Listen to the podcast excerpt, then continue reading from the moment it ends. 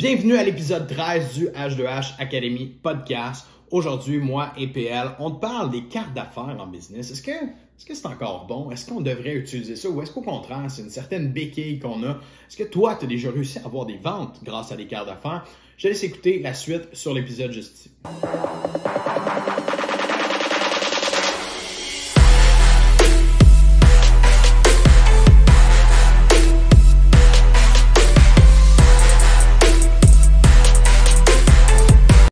Aujourd'hui, euh, on est au 13e épisode, si je ne me trompe pas, du H2H Academy Podcast.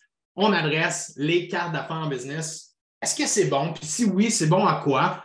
Euh, puis si, c'est pas bon, qu'est-ce qu'on fait de mal? Pourquoi est-ce qu'on ne devrait pas laisser de cartes d'affaires? C'est quoi, c'est quoi les, les, impacts que ça peut avoir de façon négative pour nous, pour notre business, de laisser les cartes d'affaires? Parce que oui, euh, on est d'avis qu'il y a des impacts négatifs à laisser les cartes d'affaires dans certains cas.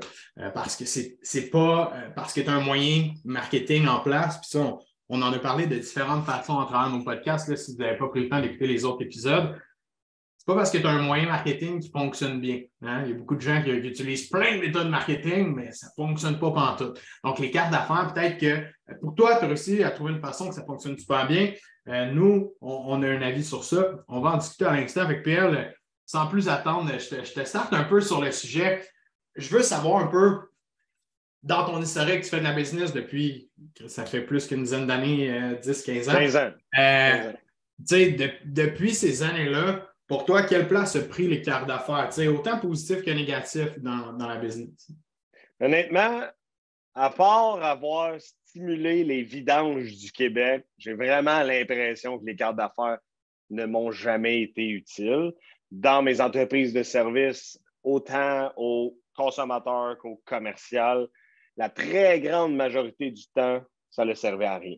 Euh, puis on a fait, euh, on a fait une publication, là, pour ceux qui le savent, on a un groupe Facebook, on a une communauté, puis on a fait une publication cette semaine sur les cartes d'affaires, puis on a clairement euh, généré énormément d'animosité concernant ce sujet-là.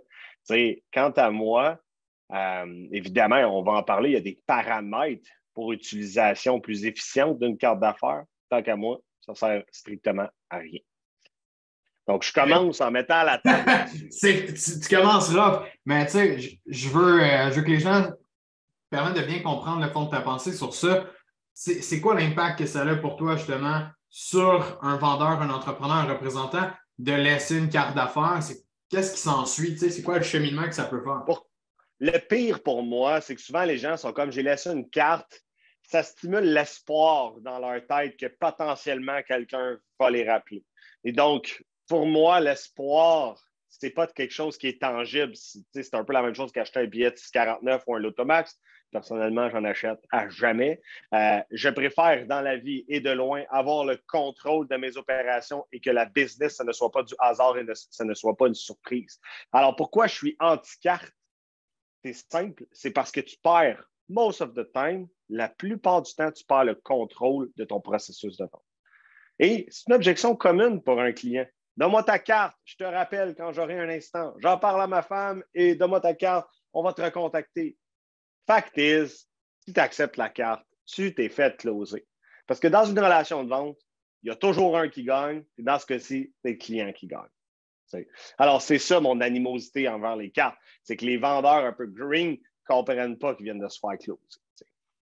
Ah, J'aime bien le point que tu apportes que c'est juste une objection, une façon de détourner le non merci, ça ne m'intéresse pas. Puis c'est là que je veux soulever le point. C'est ça pour 90-95% des cas, probablement. Là, puis j'y vais avec mon expérience personnelle parce que j'en ai laissé des cartes, moi aussi, à mes débuts. J'en ai fait imprimer des cartes qui m'ont servi à pas grand-chose au final. J'en ai fait beaucoup. Ça arrive des fois, j'ai un appel out of nowhere. j'ai ta carte, ça fait six heures, je l'ai gardée. des locks comme ça, c'est pas quelque chose qu'on contrôle. Le, fait de contrôler nos ventes, contrôler notre processus, euh, ça, je ne l'avais pas du tout. Ça se remarque clairement, c'est quelqu'un qui avait un besoin. J'aurais peut-être pu le combler euh, dans le passé. Mais la réalité, c'est qu'il y a vraiment un faible pourcentage des gens qui réellement ont l'intention de nous rappeler ou l'intention de revenir dans le processus de vente. On se rappelle, on en a déjà parlé. Le client, c'est le plus gros menteur. je suis désolé, les gens pointent les vendeurs du doigt, mais le client, c'est lui le plus gros menteur. Donc, s'il te demande sa, ta carte d'affaires parce qu'il veut te rappeler, les odds qui te rappellent réellement sont faibles. Puis moi, j'entends toujours des histoires de Ouais, mais moi, une fois, justement, comme je viens de dire, c'est quelqu'un qui te rappelle Ouais, mais là, une année, j'ai signé un deal de temps parce que quelqu'un m'a rappelé. Euh, puis là, tu sais, moi, les cartes d'affaires, ça marche. Ouais, mais t'en laisses combien des cartes d'affaires pour que ça t'arrive? Genre, t'en laisses ces coins de rue, t'en laisses ces pancartes au dépanneur, euh, tu t'en vas te faire couper les cheveux, t'en laisses à tout le monde. Tu sais, je veux dire, une manière, c'est ça ta stratégie, puis tu vis dans l'espoir. Pour moi, ce n'est pas une stratégie, c'est du hasard. Quand, tu me dis ça, j'entends mon papa que j'aime d'amour, qui à toutes les fois je le niaise parce qu'il achète 100 pièces de loto à chaque semaine. Il dit Ouais, mais l'année passée, j'ai gagné 3000.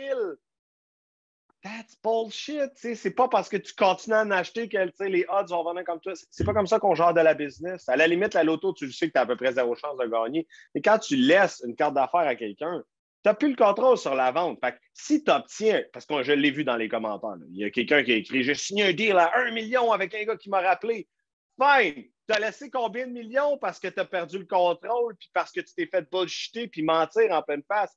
Moi, c'est ça qui m'irrite beaucoup. C'est tu perds le contrôle de ton processus de vente et tu acceptes de te faire closer par ton client. Ça, là, c'est pas normal. Pour le mettre un, petit peu plus concret, perdre le contrôle du processus de vente pour quelqu'un qui n'a peut-être pas les notions de vente, le jargon de vente, qu'est-ce qu'on veut dire concrètement par perdre le contrôle? Puis ce serait quoi l'opposé de, perdre le contrôle? Ce serait quoi une bonne pratique quand quelqu'un te demande ta carte, mettons? Parfait. Alors, la première, quand je demande ma carte, moi, j'ai réglé le problème, j'en ai pas. Mais admettons que je chante rien. Je ne vais jamais donner une carte si je n'ai pas ses coordonnées puis un point de contact en échange. OK? Donc, au minimum, si tu me dis tu vas me rappeler, pas de trouble, je te donne ma carte, mais donne-moi ton numéro de téléphone. Moi, je vais faire le suivi parce que euh, tu es un entrepreneur, tu es un consommateur qui est très occupé. Donc, ce n'est pas à toi de me rappeler dans combien de temps tu veux que je te fasse un suivi, puis je vais te faire un follow-up. À ce moment-ci, je conserve le contrôle. Ce n'est pas le client qui décide quand il me rappelle, c'est moi qui décide. Je place un suivi dans n'importe quel logiciel de gestion de consommateur que j'ai puis à ce moment-là, je le rappelle au moment opportun. dans le pire des cas, j'ai contourné, j'ai pas contourné l'objection, mais au moins, je détiens une information qui me permet de garder encore quelque chose. Puis est-ce qu'on pourrait contourner une objection de quelqu'un qui nous dit Ah, ok, cool, intéressant, laisse-moi ta carte, je te rappelle, j'en parle à ma femme tantôt. Est-ce que ça se fait? Définitivement. Pour moi, quelqu'un qui me demande une carte, première chose que je lui dis, c'est Wow, je te remercie pour l'intérêt que tu portes pour mon service. Regarde, ce que je te propose, comme je n'ai pas de carte, c'est qu'on se boucle un rendez-vous. Sur ma carte, de toute façon, tu y trouverais à peu près aucune information. Puis même sur mon site web, l'information est trop diffuse pour être en mesure de cibler les besoins. Donc, je te propose une rencontre demain à 14h ou à 17h avec ta conjointe. Quel moment serait l'idéal pour qu'on se rencontre tout le monde ensemble? Donc, je prends l'opportunité. Ah, tu veux une carte, tu es intéressé. Boum, je book un appointment. 100% Puis tu sais, c'est là aussi que ça va clasher puis que tu vas avoir ton nom puis ton vrai non merci, finalement, je ne suis pas intéressé parce que, comme j'ai dit tantôt, 90-95% du temps, quelqu'un qui te demande une carte, c'est pour te waver de la main, c'est juste pour être poli puis faire pas te dire simplement non merci, je veux pas. Le Québécois moyen a beaucoup de difficultés à dire non, tout simplement. Donc, la personne te demande ta carte. Là, tu dis Ah, ben non, j'ai pas de carte. Regarde, on va prendre un rendez-vous à la place comme vous démontrez de l'intérêt. J'aurai une dispo demain. Ah, je ne suis pas disponible demain. OK, mais j'aurai une dispo lundi prochain à 15h. Est-ce que c'est bon pour vous? Ah, non, pas lundi prochain. Bien, écoutez, est-ce que vous êtes intéressé par les services que j'offre pas vraiment finalement? Ouais, non, on n'est pas tant intéressé que ça finalement. Ah, OK. Donc, tu sais, tu viens de disqualifier un livre qui n'avait pas raison d'être, qui n'avait pas raison de rentrer dans ton processus et sur lequel tu n'avais pas raison de te créer de l'espoir, comme tu as parlé tantôt. Pour moi, ça, c'est là la douleur de beaucoup. Puis ça, on le voit dans les nouveaux, mais même dans, dans les, vieux de la ville. Ah, je vais laisser les cartes, va me rappeler.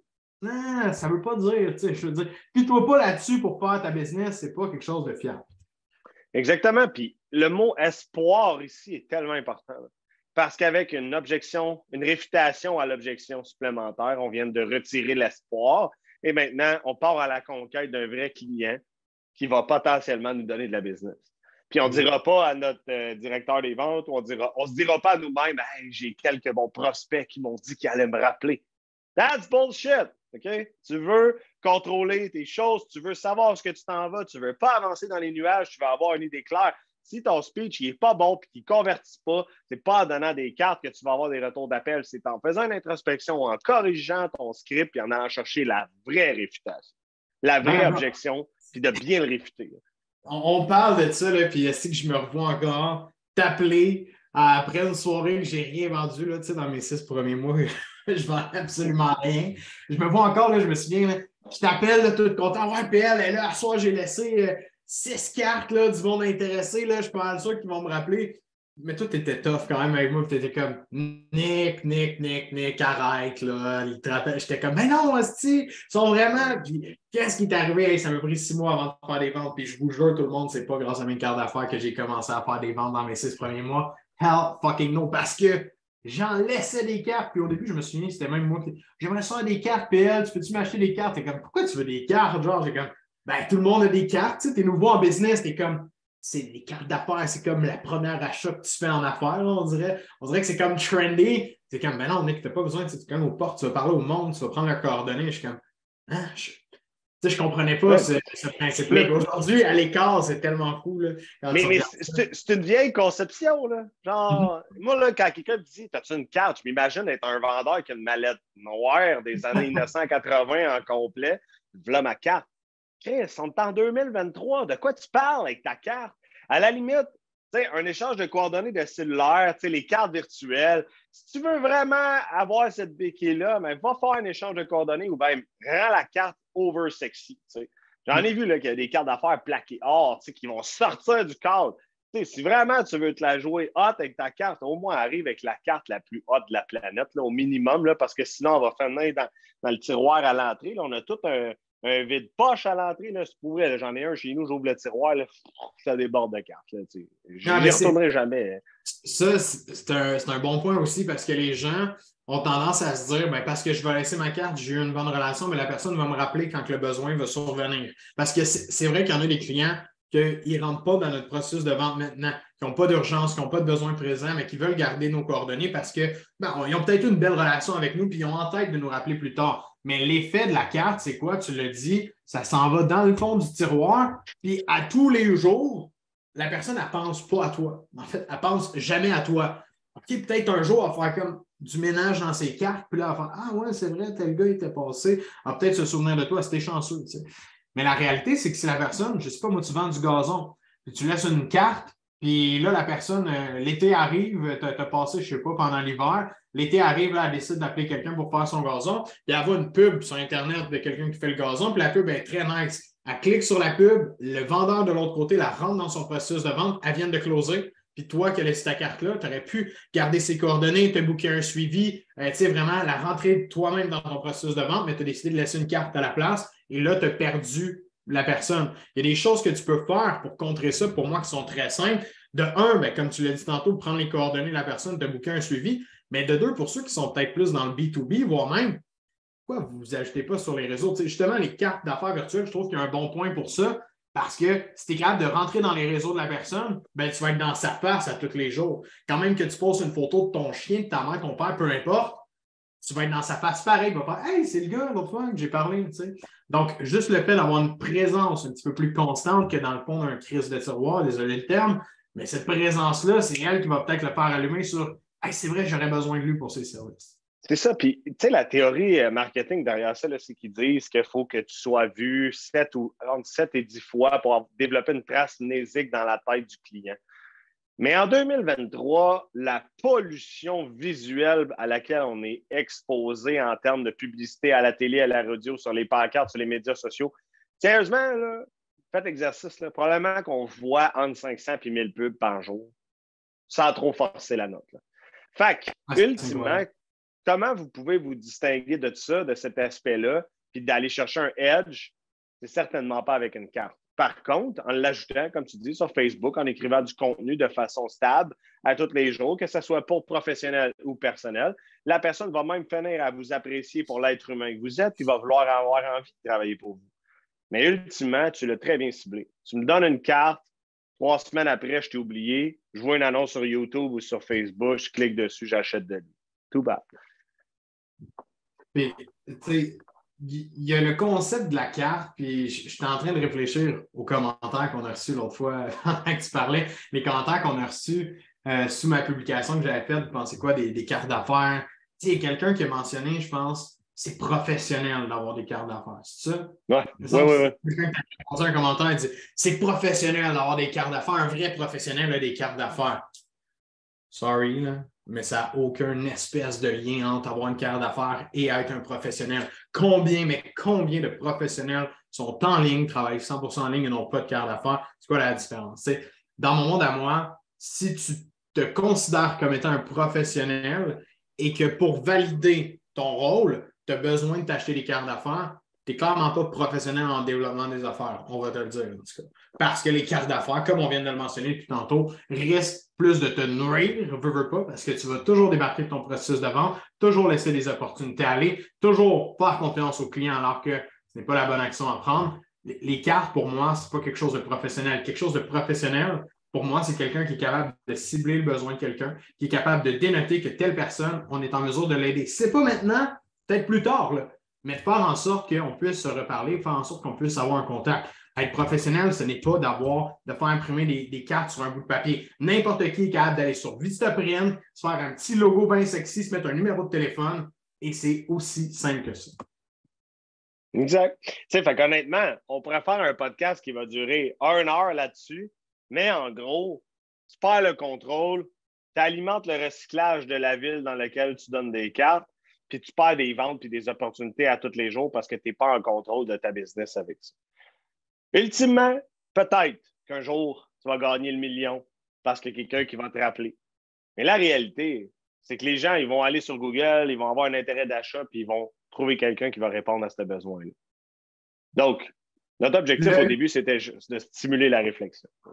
Le, upside de la carte d'affaires, puis on l'a vu dans une stratégie, puis je le mentionne, je ne sais pas si je bug, là, tu me dis que ça buguait un peu. Euh, sorry, by the way, pour ceux et celles qui le regardent sur vidéo. Le upside de la carte, selon moi, euh, c'est quand quelqu'un veut justement aller chercher les coordonnées de quelqu'un pour se justifier l'acquisition des coordonnées. On a vu des gens faire du développement des affaires dans le B2B de cette façon-là, où est-ce qu'allaient les, les, personnes leur demandaient leur carte. Ah, good, oui, pas de je vais prendre votre carte en échange. Donnez-moi la carte de votre boss, donnez-moi la carte euh, du décideur, puis je vais vous laisser ma carte en échange. C'est une bonne façon pour eux d'aller chercher les coordonnées de la personne sur un échange de services. Donc, une carte d'affaires, lorsqu'il y a une stratégie précise qui est mise en place qui nous permet d'être dans l'action, pour moi, ça donne de la valeur. Mais lorsqu'on n'est pas dans l'action, qu'on est dans le passif, on oublie ça. Les, les, dés sont déjà lancés, puis c'est trop tard pour toi.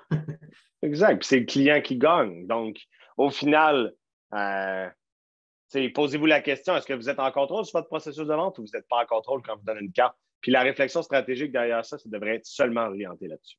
Si vous allez 5 à 7 et que tout le monde vous demande votre carte, vous avez donné votre carte 56 fois, c'est quoi vos retours là-dessus? Ça ne serait pas plus payant de ajouter dans votre réseau, ceux qui sont vraiment intéressants, de créer du contenu et de les envoyer vers une stratégie de stratégie de contenu, un aimant client ou quoi que ce soit, plutôt que de donner une carte. Donc euh, voilà, le but, c'est de semer la réflexion. Posez-vous, est-ce que vous êtes efficient, optimisé dans votre stratégie ou pas du tout? 100 Donc, gardez le contrôle sur vos ventes, guys. Vous savez comment le faire maintenant. Ne tombez pas dans le piège de la carte d'affaires et ne créez pas des faux espoirs pour générer des clients. Merci d'avoir été avec nous pendant cet épisode-là. Comme tu le sais, on ne demande absolument rien en échange de ce contenu-là. On n'a pas de sponsor. Ce euh, c'est pas payant le contenu qu'on fait sur le podcast. Ce que je te demande en échange, par contre, c'est de nous donner un coup de main, simplement de partager avec un entrepreneur travailleur autonome, un collègue, un vendeur à commission que tu connais, euh, qui lui aussi pourrait bénéficier de trucs, de conseils, d'astuces sur la vente. Donc sur ce, je te souhaite d'excellentes ventes. On se revoit dans un prochain épisode.